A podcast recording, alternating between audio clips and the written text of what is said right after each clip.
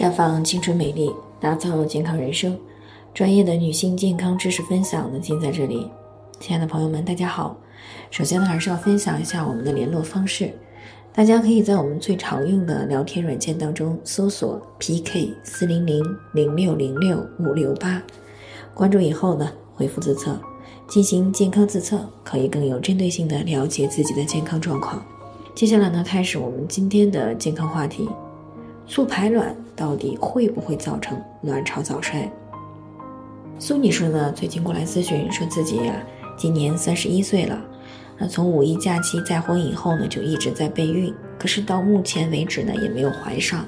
那在前段时间呢，去医院做了一个全面的体检啊，说是双侧的输卵管不通，也没有再复通的可能。那因为呢，头婚的儿子呢跟了前夫啊，再婚的老公呢也是一个头婚，所以呢，她觉得啊，必须再要一个孩子，于是呢，就想到了做试管婴儿。但是呢，她听说促排卵呢会造成卵巢的早衰，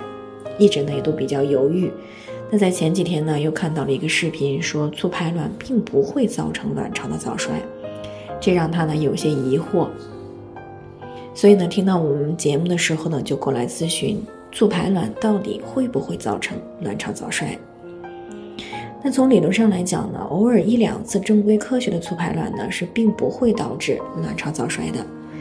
那在正常情况下呢，女性的每个月经周期呢，大约有十五到三十个卵泡的目击。一般而言呢，只有一个卵泡会得以发育成熟，并且排出卵子，那剩余的卵泡呢，就会自然的凋亡。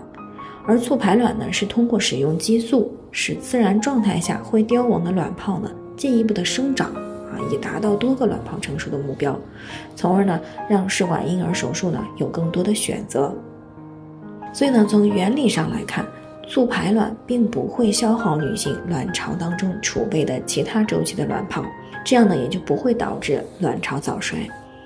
但是如果是连续多次的促排卵，那么就会过度的消耗卵巢的卵液细胞，从而呢就可能造成卵巢早衰，提前进入到更年期。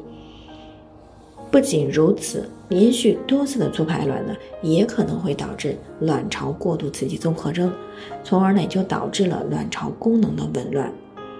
那大多数情况下呢，轻度的卵巢过度刺激综合征呢，不需要特别的干预啊，一般七到十天呢就会恢复。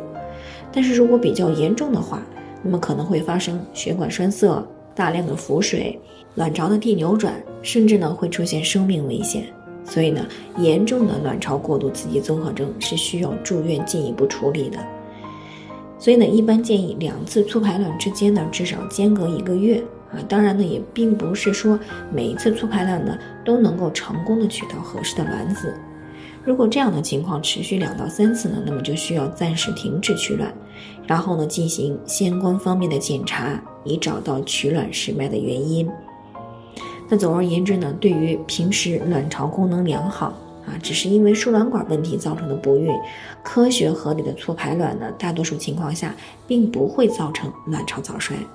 但是如果促排卵过程当中的安排不合理，或者操作者的技术不好啊，亦或是非法的促排卵，那么就有可能给卵巢功能呢造成严重的影响。